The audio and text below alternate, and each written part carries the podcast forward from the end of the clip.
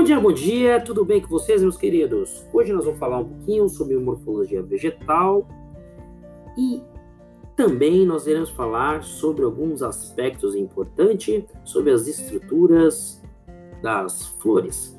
Pessoal, quando nós falamos de morfologia vegetal, nós estamos falando, na verdade, das estruturas a qual né, é formado as plantas, ok? A organografia vegetal compreende o estudo da morfologia tá? externa aí das plantas. No caso, na maioria dos organismos, aí, como principalmente nas angiospermas, que é uma divisão entre duas partes, a subterrânea e a aérea. Os órgãos vegetais presentes aí nas partes subterrâneas são as raízes, enquanto que a porção aérea ela é representada por caules, folhas, flores, frutos e sementes, ok? Aí quando nós olhamos para uma estrutura mais próximas, né? Eu tenho aquele, eu posso dividir em duas partes: sistema radicular e sistema caulinar. Quando eu falo de sistema radicular, eu estou falando propriamente dito das raízes, né? Que aí eu tenho aquelas raízes laterais e secundárias, raízes principais, né? Tenho a questão da coifa, tenho a zona de crescimento e tudo mais, tá ok?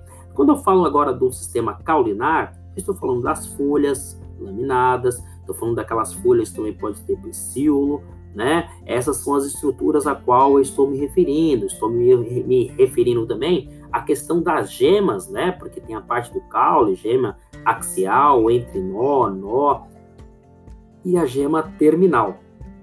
Temos que lembrarmos também que nós temos lá a flor, né? Que é dividida entre pétalas, estames e carpelos, tá? Mas vamos voltar um pouquinho mais abaixo, nas raízes, que tem a função de fixação das plantas ao solo e absorção de água e nutrientes, embora se trate de umas estruturas comumente subterrâneas, tá ok? Algumas plantas possuem raízes aéreas, tá? E como as epífitas, tá? Nesse caso, as raízes modificadas fixam a planta ao cálido do, do, do próprio vegetal, tá? Que está sendo usado como substrato. Algumas raízes desempenham ainda a, a função de armazenamento de carboidratos, ok? Como é o caso da cenoura e do rabanete, né? Da mandioca, enfim. As pteridófitas, as raízes se desenvolvem a partir do esporófito, né? Já no caso das plantas com semente, o desenvolvimento se dá a partir de um órgão primordial chamado de radícula, né? Devemos decorar esse nome aí, radícula o qual dará origem ao sistema radicular. Tá? Nas dicotiledônia, existe uma raiz principal, a partir da qual o restante né, do sistema radicular é derivado. Por fim, nas monocotiledônia, todas as raízes derivam né, da base do caule, sendo chamado de raízes adventícias ou simplesmente fasciculadas né? E no popular, raiz de cabeleira. Bom, falando um pouquinho do caule, pessoal, as duas funções principais associadas ao caule são a condução e suporte. As substâncias produzidas nas folhas são transformadas através do caule via florema, tá ok? Para os locais de consumo, incluindo folhas, caule e raízes em crescimento, assim como flores, sementes e frutos em desenvolvimento, tá ok? Bom, as plantas podem apresentar caules de vários tipos. Dentre os caules aéreos, podemos citar os lenhosos, troncos de árvores, herbáceos, que são as hastes de feijão, os comos, como cana-de-açúcar, as estipes, como as palmeiras. Alguns tipos de caules aéreos precisam de outra planta como suporte de fixação, como é o caso do caule da trepadeira, tá ok? Da uva, do chuchu, né? Alguns são do tipo rasteiro e crescem ali paralelamente ao solo, como do morangueiro e da abóbora, ok?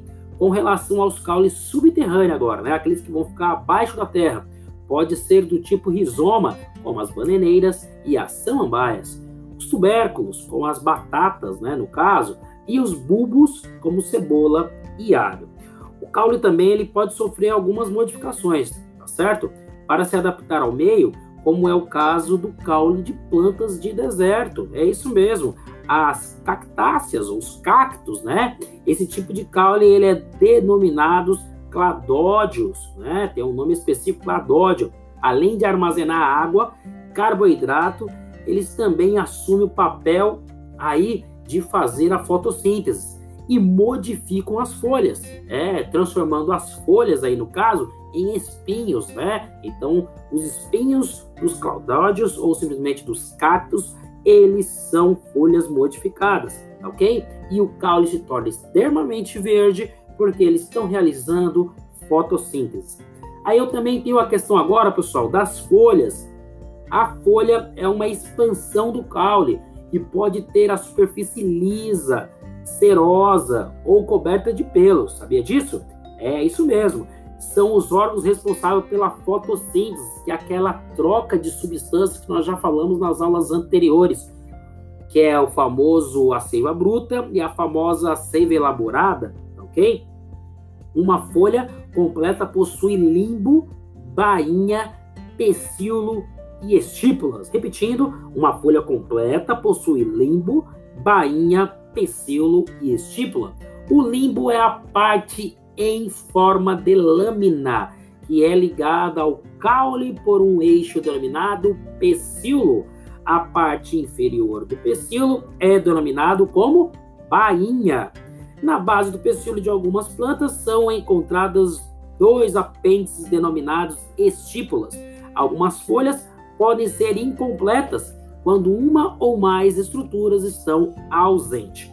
E agora, pessoal, a questão da flor, é isso aí, não havíamos falado ainda sobre elas ainda, mas a flor é a parte a qual a planta irá conseguir se reproduzir, campeão. É isso mesmo. A flor aí, ó, ela é um órgão responsável pela reprodução, principalmente nas angiospermas, que são aquelas plantas mais adaptadas aos ambientes que possuem todas as estruturas que uma planta deve ter, ok? Flores são formados pelos pedis, é, são formados pelos pendúnculos, ok? Que é o eixo floral é, e por uma e por um receptáculo, tá ok?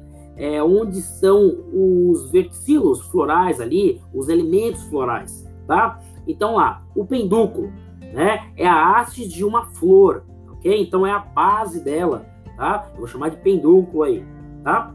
E aí, acima do pendúculo, que é a ponta do pendúculo, é o receptáculo, ok? Aí eu tenho lá a haste de uma flor, que é o pendúculo, que fica presa ao caule, né?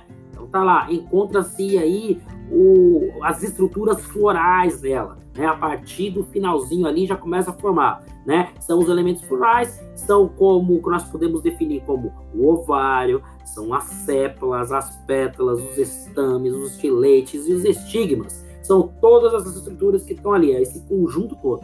Agora vamos definir por partes, igual Jack. Olha lá, o cálice é o conjunto de sépalas, tá ok? Cálice é o conjunto de sépalas. O que, que é sépala, pessoal? Então, tem lá, sépala, para a gente lembrar, pensa agora aí numa rosa, beleza, pessoalzinho? Pensa numa rosa, né? Então lá, a rosa eu tenho aquela estrutura esverdeada, né? Que é larga assim, né? E aí eu tenho um talo que desce para prender lá no caule, lá depois, enfim, beleza? Aquela estrutura rígida, né? Um pouquinho mais larga, que depois já consigo perceber que tem as pétalas ali em cima, né? Aquela estrutura esverdeada, aquilo é o pendúculo, ok? Aí se você perceber que em cima dos pendúculos tem umas estruturas que não é folha, né? Mas lembra folha tem umas estruturas, a estrutura é até meio pontiagudas, né? Parece que tem até é, uma, uma estrutura serrilhada ali, né? Aquelas estruturas é aquilo que eu estou dizendo, né? É a estrutura a qual eu chamo de sépala. Sépala. Sabe o que eu chamo de sépala? Porque não tem função de pétala, tá bom? Não tem função da pétala. Que, que é a pétala? A pétala é aquela estrutura que você tira lá, né? Que os apaixonados faz o bem me quer, mal me quer, né? Vai tirando folhinha, folhinha. É, isso, é, pétala por pétala, né? Essa é a estrutura aí que nós definimos como pétala, tá? Internamente, internamente, eu tenho lá, eu tenho uma estrutura que eu vou chamar de estame. Estame. Estame é o órgão masculino da planta, gente. É isso mesmo, a planta tem órgão masculino, tá? E aí eu tenho também a estrutura do órgão feminino, feminino, que é o estigma associado ao estilete, ok? E ele vai finalizar com o famoso ovário, tá? E agora dá pra gente entender, ó. O cálice é o conjunto de sépalas, né? Então, quando eu chamar de cálice, eu tô falando das sépalas, né? É aquela estrutura esverdeada que eu acabei de mencionar. Geralmente de coloração, então, verde. A corola é o conjunto de pétalas. Então, cálice, conjunto de sépala, corola, conjunto de pétalas, que comumente são o quê? Coloridas, né? Coloridas. Aí eu tenho aí o famoso androceu, que constitui o sistema reprodutor masculino. Então, como ele tem, ele é subdividido, eu só citei como estame, né? Mas ele é subdividido, tá ok? Aí o conjunto todo dele é chamado de androceu também, eu posso determinar com esse nome, né? E aí ele é formado então por o seguinte, o famoso estame. O estame lá, né? Ou simplesmente o androceu, ele é formado pela antera e o filete, ok?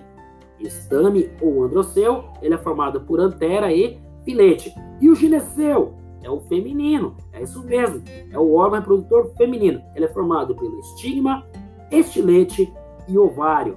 Então, repetindo, o gineceu ele é formado, então, pelo estigma, estilete e ovário. Então, tem o androceu, androceu, que é o masculino, o órgão masculino, e tem o gineceu, que é o órgão feminino aí nessas estruturas. Tá bom? Agora, cabe, no, cabe a nós falarmos aí de fruto, sabe por quê? Porque através das pétalas é que forma o fruto. É isso mesmo. Então, o fruto ele nasce das das flores, né, que acabam perdendo as suas pétalas e tudo mais, e aí forma aí o fruto. Então, o fruto são o resultado do desenvolvimento do ovário das flores. Então, as flores precisam ser o quê? Fecundada, ok?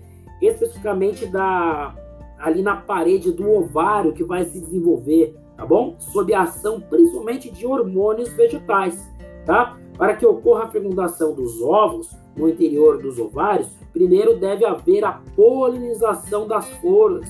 Olha que coisa chique.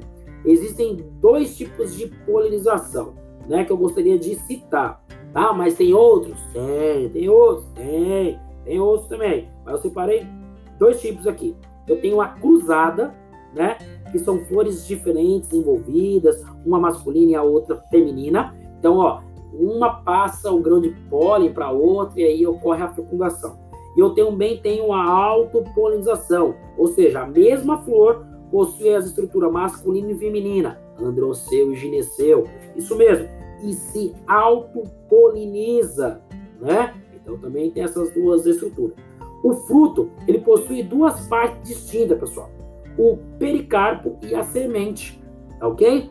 O pericarpo é originado a partir do ovário, pode ser então dividido em três camadas o epicarpo, que é a parte externa, o mesocarpo, que é a parte mediana, e o endocarpo, que é a parte interna. A, a principal função dos frutos é proteger a semente. Os frutos apresentam diversos critérios de classificação relacionados aí à composição, como simples e compostos, a abertura, decente e indecente, né? E tem o tipo carnoso ou seco, com várias substâncias em cada tipo aí, tá bom? O pseudos frutos, ou fruto dito verdadeiro, origina-se do ovário da flor, tá ok? O pseudo fruto origina-se de outras partes da flor. Um exemplo é o caju, que se originou do pixilo da flor. A parte originada do ovário é a castanha, ok? Então, há intercências com a fecundação de várias flores de uma inflorescência, formam-se os vários frutos a partir do desenvolvimento do ovário de cada uma dessas flores, tá ok? Esse tipo de fruto recebe o nome de infrutescência, tá ok? No caso, o abacaxi é um dos exemplos mais clássicos que nós temos aí, tá? Internamente ao fruto, eu vou ter então a semente, ok? A semente é o óvulo desenvolvido após a fecundação é o processo de polinização que origina o embrião, o endosperma, que são estruturas que, juntamente com a casca, constituem aí a semente. O endosperma tem a função de reservar para garantir a nutrição do embrião e a casca, os segmentos, em função da proteção, tá ok? O embrião, ele é o principal componente aí da nossa semente, pois ele é responsável pela origem aí dos, dos novos, né, ou das novas espécies vegetais, né, quando germinar, tá bom? Pessoal, você sabia por que, que a banana não tem semente? É isso mesmo, banana não tem semente. Geralmente a gente julga ser semente aquelas pintinhas escuras que tem no centro da banana, né? Aí eu vou dizer por quê. Em alguns frutos ocorre o desenvolvimento do ovário sem que exista o que? A fecundação. É, isso pode acontecer e ocorre no caso da banana. Nesse caso, o fruto formado não possui semente, então ele é denominado então como fruto patenocárpio. Opa, olha que nome interessante. Patenocárpio é aquele fruto que não desenvolve o ovário, ok? O desenvolvimento do ovário ocorre pela ação dos hormônios vegetais, tá? Aí eu vou dar dois exemplos aqui de hormônios vegetais que auxiliam nesse crescimento. É a famosa auxina e a giberelina. Olha que legal esses nomes. Auxina e giberelina, tá? Então são as duas estruturas aí que fazem crescimento. Então, professor, mas que são aquelas pintas pretas que tem no centro da banana? Aquilo ali, pessoal, sabe o que são? São óvulos que não foram fecundados. É isso mesmo. Então, os óvulos que não foram fecundados ficam ali situados ali naquelas pintinhas pretas que nós temos internamente aí nas bananas. Tá ok? Pessoal, espero que vocês tenham gostado. Espero vocês também para a próxima aula. Um forte abraço, fique com Deus e só lembrando, biologia só para os fortes.